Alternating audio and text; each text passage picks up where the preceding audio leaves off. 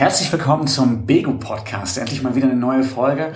Und ich habe hier auf meinem Zettel stehen 41 Jahre, 1,83 groß, Konfektionsgröße 50, Violine professionell, Jazzdance gut, Schauspieler, Kabarettist, Comedian, doppelter Poetry Slam Landesmeister in Schleswig-Holstein, Werbegesicht, Vater in Elternzeit und ja, ganz großer Applaus für Florian Hacke. Wir sind hier nicht so viele Leute, ich sitze alleine im Büro.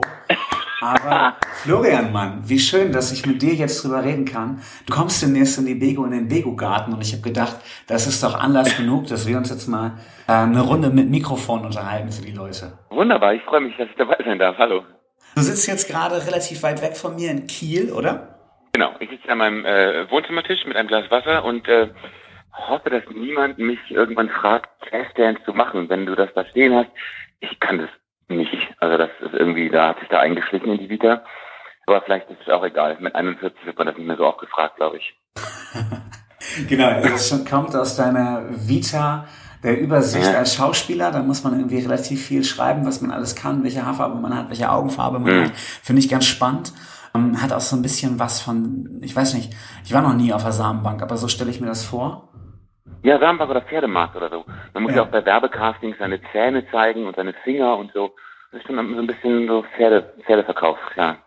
Ich habe gelesen in dieser Vita, du hast die sagenhafte Warsteiner Werbung mit Jürgen Klopp gemacht. Das heißt, du durftest den äh, Helden treffen? Ja, ähm, ich wurde, äh, genau, es waren, es waren äh, drei äh, junge Männer gesucht für einen Werbespot mit Jürgen Klopp. Und meine Chance als Rothaariger steigt immer, wenn sie mehr als einen suchen ähm, so als so für die Diversität, weißt du, dann haben sie einen blonden, einen brunetten und einen dann mit roten Haaren, den lustigen mit roten Haaren. Und äh, das war ich.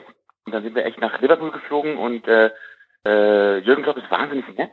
Ich finde, das merkt man auch, wenn man ihn heute so auf Pressekonferenzen sieht. Der sagt auch schlaue Dinge. Und ähm, dann haben wir da den ganzen Tag äh, Warsteiner alkoholfrei getrunken. Und ich war noch nie so oft pinkeln wie an diesem Tag, glaube ich. wie viele Flaschen muss man trinken für einen Werbespot? Oh, also du trinkst immer nur so ein bisschen, weil die dann auch gleich voll sein müssen, aber wir haben, glaube ich, elf Stunden gedreht oder äh, und dann, dann ähm, trinkst du einfach wahnsinnig viel alkoholfreies Bier, aber es ist ja nicht ungesund, ist ja gut. Ja, großartig. Das heißt, ihr wart in Liverpool in einem Pub mhm. und habt alkoholfreies deutsches Bier gesoffen und dann auch noch Warsteiner. Ja, genau. Witzig, genau. witzig. Sag mal, wir wollen nicht so viel über Jürgen Klopp reden, sonst driftet das hier gleich in Fußballgespräche ab. Ähm, Hasenkind, du stinkst. Ich habe mich zuerst gefragt, fehlt da nicht ein Komma, aber Hasenkind, du stinkst heißt dein neues Programm. Was erwartet genau. den Veteraner mit deinem Programm, wenn du auf die Bego-Bühne bei gutem Wetter hoffentlich im Garten kommst? Ähm, ich war nach der Geburt meiner ersten Tochter äh, ein Jahr in Elternzeit und nach der Geburt meines Sohnes äh, auch nochmal. Und äh, wir haben früher in Berlin gewohnt, sind dann nach Kiel gezogen. Ähm, und das war anscheinend so ein bisschen eine Besonderheit. Also ich war so an den Pickip-Kursen und beim Babyschwimmen und auf den Spielplätzen äh, wochentags fast durchgehend allein unter Müttern und ähm, habe dann einfach angefangen, so ein paar Gegebenheiten aufzuschreiben äh, und daraus ist dann ein Kabarettprogramm gewachsen, das sich eben mit diesen ganzen Geschichten befasst und die erzählt. Und äh, es gibt ja diese, diese, diese Kinderbücher, diese Bilderbücher. Hasenkind muss schlafen, Hasenkind muss baden, Hasenkind muss die Fußnägel schneiden und so. äh, und dann habe ich mich eben daran orientiert und habe gesagt, Hasenkind, du stinkst. Weil natürlich Kinder toll sind, aber wenn sie schlafen, ist auch toll. und erzähl mal, Du bist dann auf relativ viel, wie sagt man, Alltagssexismus gestoßen. Bei den Damen auf dem Spielplatz, bei deiner Familie, bei sonst wie. Ähm, wie findet das äh, Teil im Programm? Na, ist ja erstmal so, wenn du, wenn du was machst, was äh, etwas ungewöhnlich ist, dann begegnen dir natürlich viele Vorurteile. Ähm, ich habe es gerade gemerkt, im Familienumfeld äh, gab es noch ein Baby und da wurde dann gesagt, also der Mann, der kann ja nicht in Elternzeit gehen bei mir war das so ein bisschen, ach so, ja, das kannst du ja machen, Florian. Ich habe mir herausgefunden, die haben halt gedacht, ich bin sowieso arbeitslos als Schauspieler. Und dann kann ich ja auch gleich zu Hause bleiben. Das war aber nicht der Fall, das war eine bewusste Entscheidung. Ich habe einfach alles abgesagt. Ähm, und natürlich, wie gesagt, in dem, in dem ganzen Kontext dann auf dem Spielplatz oder, oder unterwegs oder alleine an der Supermarktkasse, Mittwochvormittag mit dem Baby, ähm, wurde ich relativ oft angesprochen. Da gab es dann Bekleidungstipps oder ist das nicht zu warm? Oder äh, ich wurde auch gefragt, wo ist denn die Mami? Und ich dachte, geil, ich glaube, eine Frau wird nie gefragt, wo ist denn der Papi, wenn man denkt, der Papi ist bei der Arbeit. Ja. Bei mir wurde halt gedacht so, ist deine Frau gestorben oder bist du arbeitslos? Irgendwas muss ja los sein, äh, damit ich da mit dem Kind rumrennen muss. Ich sehe jetzt hier in Kiel immer mal wieder Väter vormittags und das wird so ein bisschen mehr in meinen Augen. Und ähm, ich bin über die zwei Jahre, jetzt das halbe Jahr extra mit Corona, was so ein bisschen Elternzeit 2.0 war, äh, ein bisschen Advokat geworden für Elternzeit für Väter und rate jedem, das zu machen, weil das super ist und es für die Männer, die Frauen und die Kinder ein Gewinn ist, glaube ich. Also. Jetzt trittst du so ein bisschen als Vorkämpfer auf, aber äh, was, was erwartet die Leute im Programm? Äh, was ist denn daran so lustig? Es gibt ganz viele absurde Geschichten. Also keine Ahnung, wenn, wenn, wenn du im Kreis sitzt beim Picknick und alle von ihren Stillproblemen erzählen und du bist dann der Einzige ohne Brüste. Oder mhm. wenn irgendwie, äh, eine Geschichte, die ich wirklich so erlebt habe, war auf dem äh, Spielplatz, äh, habe ich meine Tochter im Sand spielen lassen und die so beobachtet von weiter weg, ein bisschen gelesen.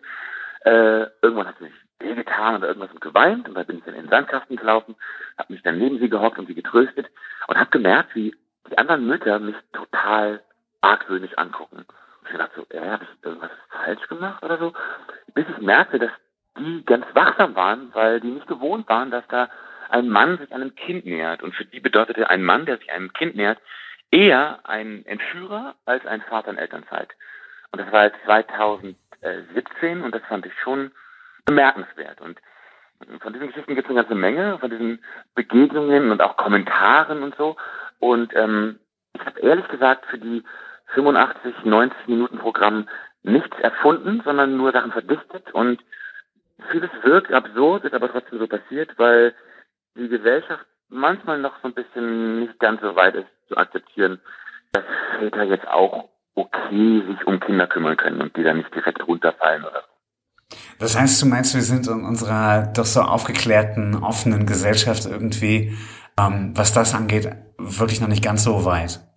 Nee, ich meine, jetzt gerade in Corona zeigt sich das wieder. Ne? Also wenn irgendwie die äh, Kitas zu sind, in fast allen Fällen ähm, machen die Frauen wieder die Familienarbeit. Also das ist so ein bisschen so ein Rückschritt in die 50er. Äh, das kannst du überall nachlesen. Die Krise wird auf Kosten der Frauen und Mütter ausgetragen, die dann eben wieder äh, mehr zu Hause bleiben oder sich mehr kümmern und so. Ich habe auch von Freunden gehört, ähm, wo äh, der Vater in der Corona-Krise jetzt äh, zu Hause war und die Kinder ganz überfordert waren, weil sie das nicht gewohnt waren. Ich hatte wirklich Glück. Meine Kinder kannten mich schon aus der Elternzeit und wenn ich die ins Bett bringen sollte, ging das eigentlich ganz gut. Jetzt ähm, hast du erzählt, in der Elternzeit hat man ja dann gerade als Vater tagsüber nicht so viel Zeit. Du hast die Elternzeit genutzt, um dich in Kiel einzuleben und in genau. den Poetry Slam zu gehen. Und dann bist du einfach mal zweimal nacheinander Landesmeister in Schleswig-Holstein im Poetry Slam geworden. Ähm, wie kam es denn dazu? Also, das war wirklich Zufall. Ähm, die Sache ist, wenn ich sage, Väter geht in Elternzeit, dann ist das die eine Seite der Medaille. Die andere Seite ist, äh, ihr müsst trotzdem auch noch ein Hobby haben. Denn sich nur um die Kinder zu kümmern, war für mich auch einseitig. Also ich habe mich dann schon auch manchmal gesehen nach Gesprächen mit Erwachsenen und nach äh, anderen Inhalten und nach Dinge erleben außerhalb vom Baby- und Kinderkontext. Und äh, da habe ich dann zufällig, weil die Szene in Kiel sehr gut organisiert ist, äh, Poetry Slam gefunden, das ich vorher gar nicht kannte. Das habe ich irgendwie im Internet gelesen. Man konnte sich dann so eine offene Liste eintragen. Und dann habe ich mich da eines Abends einfach hingestellt und, und äh, zwei Geschichten erzählt und äh, habe gleich gewonnen und natürlich fühlte sich das super an, äh, so wenn du den ganzen Tag auf dem Spielplatz sitzt und abends dann Applaus bekommst, das ist schon toll.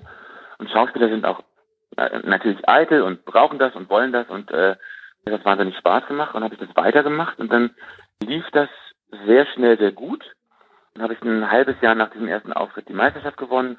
Ähm, dann war ich bei den äh, deutschsprachigen Meisterschaften in Zürich im Halbfinale und bin ganz grandios am Zeitlimit gescheitert, weil ich aus Nervosität einen sechsminütigen Text, sechs Minuten das Zeitlimit, äh, 45 Sekunden anmoderiert habe und dann natürlich nicht fertig geworden bin.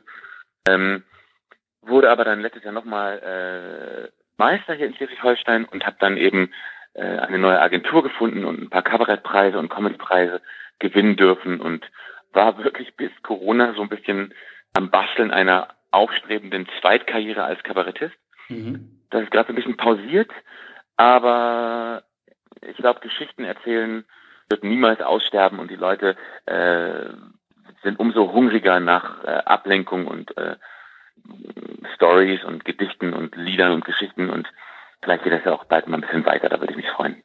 Wir sprachen ja eben schon über Jazz Dance. Ähm, du bist also, fühlst du dich noch als Poetry Slammer oder bist du inzwischen Comedian? Und dann sollte aber eigentlich mal eine Frage werden, bist du eher Comedian oder eher Schauspieler? Du bist schon noch Schauspieler, oder? Also ich bin ausgebildeter Schauspieler und das bin ich auch echt 20 Jahre schon. Und ähm, vor langen, langen Jahren habe ich mal einen Kollegen getroffen, der nannte sich selber Geschichtenerzähler. Und das habe ich irgendwie in Erinnerung behalten. Das gefällt mir auch gut. Denn im Endeffekt ist es alles ein bisschen das Gleiche. Also wenn du beim Poetry Slam stehst oder auf einer Theaterbühne stehst oder ähm, beim Musical oder, oder beim Film oder so, äh, am Ende zählt die Geschichte, die du erzählen willst. Und die Form passt sich dem Format immer so ein bisschen an, mhm. aber so unterschiedlich ist es alles gar nicht. Also ich finde, ähm, ich würde schon sagen, ich bin Schauspieler, äh, einfach weil ich das am längsten sage und am längsten bin. Ähm, aber hauptsächlich geht es darum, einfach Geschichten zu erzählen, die Leute unterhalten, in denen sie sich wiederfinden können, wo sie hinterher sagen, ah, das fand ich irgendwie spannend oder interessant oder lustig oder und dann ist das Format so ein bisschen egal, finde ich. Ich würde jetzt mal die These aufstellen, Lemwerder ist bestimmt eine TV-Gemeinde, also äh, okay. ein Ort, wo relativ viel ferngesehen wird. Ähm, woher kennen dich die Leute denn? Wo haben sie dich denn eventuell schon gesehen in Serien? Wo spielst du demnächst noch mit? Äh, wie ist so der aktuelle Stand bei dir? Also ähm, ich habe vor Corona äh, habe ich mitgespielt in äh, die jungen Ärzte, wie heißt denn das? Ähm, in aller Freundschaft, mhm. die jungen Ärzte, das deutsche Grey's Anatomy, glaube ich. Wo läuft das? Im öffentlich-rechtlichen?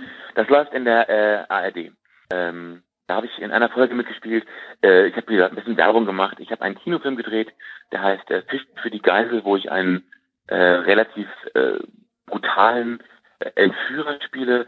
Das hat ganz viel Spaß gemacht. Das habe ich in Hamburg gedreht mit einem ganz tollen Team, der jetzt auf dem äh, Los Angeles International äh, Independent Film Festival laufen sollte, äh, das natürlich aber ausgefallen ist und der Kinostart ist auch verschoben, der lief gerade im Autokino in Hamburg. Ähm, und jetzt habe ich gerade für äh, Frau Jordan stellt gleich eine Comedy-Serie auf Join und Pro7 äh, eine Folge abgedreht, die, oh Gott, ich glaube im Herbst rauskommt, weiß ich gar nicht so genau. Und bist du denn der Dauergast oder bist du einfach nur in der einen Folge? Äh, die Serie ist immer so, es gibt die durchgehenden Hauptrollen und dann gibt es ja. immer pro Folge so äh, ein, zwei äh, Episodenhauptrollen, die dann so äh, für die Geschichte in der Episode dann äh, verantwortlich sind. Und davon bin ich einer. Also ich bin in einer Folge äh, mit dabei. Aber du darfst noch nicht verraten, worum es geht. Nee, das darf ich nicht. Aber es wird, äh, glaube ich, sehr lustig. Hat auf jeden Fall sehr, sehr viel Spaß gemacht zu drehen. Auch ein ganz tolles Team und äh, hat sehr, sehr viel Spaß gemacht. Dann haben wir jetzt ja alle gelernt, ähm, Corona bedeutet gerade für Künstler äh, so ein bisschen sowas wie Existenzminimum und ganz großer Druck. Du hast eben auch gesagt, dass du deine Comedy-Karriere, na, dass die jetzt so ein bisschen pausiert oder in Stocken geraten ist. Ähm, standst du seit Corona schon mal auf der Bühne wieder als Comedian? Ähm, ganz kurz, ja. Also ich habe äh, ein paar Autokino-Anfragen abgesagt, weil ich mich mit dem Gedanken irgendwie nicht so anfreunden konnte. Ich fand es irgendwie, äh, irgendwie ein bisschen gruselig, ja. vor parkenden Autos zu spielen, die dann vielleicht hupen oder blinken oder äh, ich hatte da auch nicht das Gefühl, dass man direkten Kontakt hat zu den Leuten. Äh, ich habe letzten Samstag in Flensburg im Kühlhaus, was eine ganz treue und ganz tolle Veranstaltungsstätte ist, äh, bei einer äh, Lesebühne mitgemacht und habe damit, glaube ich, fünf Kollegen oder vier Kollegen, die waren zu fünf, äh, eine Lesung gemacht. Da saßen dann mit viel Abstand, glaube ich, 50 Leute und äh, das war so ein bisschen meine Feuertaufe nach Corona, dass ich dachte, kann ich das noch und macht mir das noch Spaß? Und ich habe gemerkt, ich kann es noch und es macht mir tierisch Spaß und ich bin ganz froh, weil hätte ich jetzt gemerkt, dass ich das gar nicht mehr möchte, hätte ich mir irgendwas ausdenken müssen, aber ich mag es noch gerne machen und deswegen freue ich mich sehr, äh, zu euch zu kommen und in den ganzen Abend zu spielen. Ganz alleine und einfach mit Live-Publikum ein Glas Wein zu trinken und äh, Geschichten zu erzählen und hoffentlich einen schönen Abend zu haben. Ich glaube, das wird gelingen. Wir haben ja einen sehr idyllischen, schönen grünen Garten mit einer netten Super. Bühne draußen und ähm, Getränke wird es auch geben. Von daher ähm, wird das bestimmt eine runde Sache. Wenn du jetzt noch Wunderbar. Lust hast, die Lemwerderaner selber einzuladen, dann wäre das jetzt deine Chance. Ja, dann mach ich das sehr gerne. Äh, liebe Lemwerderaner, Äh, wenn ihr am 11. Juli abends nichts vorhabt, dann kommt doch bitte unbedingt in den äh, Begu-Garten. Äh, ich würde mich freuen, euch alle kennenzulernen. Denn die Sache ist ja, wenn man da so auseinander so ein bisschen, äh, kann man sich sehr gut sehen. Also ich hatte noch nie so direkten Kontakt äh, wie zum Beispiel letzten Samstag in Flensburg. Man kann sich in die Augen gucken, man kann genau sehen, wen man da hat, wen man erreicht und äh, das ist immer die Chance, ein bisschen die Geschichte ein bisschen intimer zu machen und ein bisschen äh, frei vom Leder weg zu erzählen und äh, ich habe ein paar Musiksachen, ein paar Songs im Gepäck, ein paar Geschichten äh, und am Ende wird, glaube ich, auch niemand nach Hause gehen und sagen, boah, jetzt bin ich aber dümmer als vorher. Und ähm, ich würde mich freuen, wenn ihr bei meiner quasi Feuertaufe, ob ich nach zwölf Wochen Corona noch 90 Minuten am Stück überhaupt kann, wenn ihr dabei seid und mir helft, äh, rauszufinden, ob das noch geht. Ich bin auf jeden Fall optimistisch, dass du das kannst. Sonst hätten wir dich nicht gebucht. Zehnter, nee, was haben wir? Elfter. Jetzt muss es korrekt sein. Elf, Samstag, 11. Juli, 20 Uhr, Garten der Bego, Florian Hacke. Ich freue mich drauf und ich denke, ihr solltet zahlreich kommen. Sehr gerne. Ich würde mich freuen. Dann würde ich sagen, vielen Dank für das Gespräch. Ich danke dir. Und dann wünsche ich unseren Hörern jetzt noch einen schönen Tag, wenn sie uns schön zugehört haben. Oh, vielen Dank. Tschüss. Gut. Macht's gut. Bis äh, zum 11. Tschüss.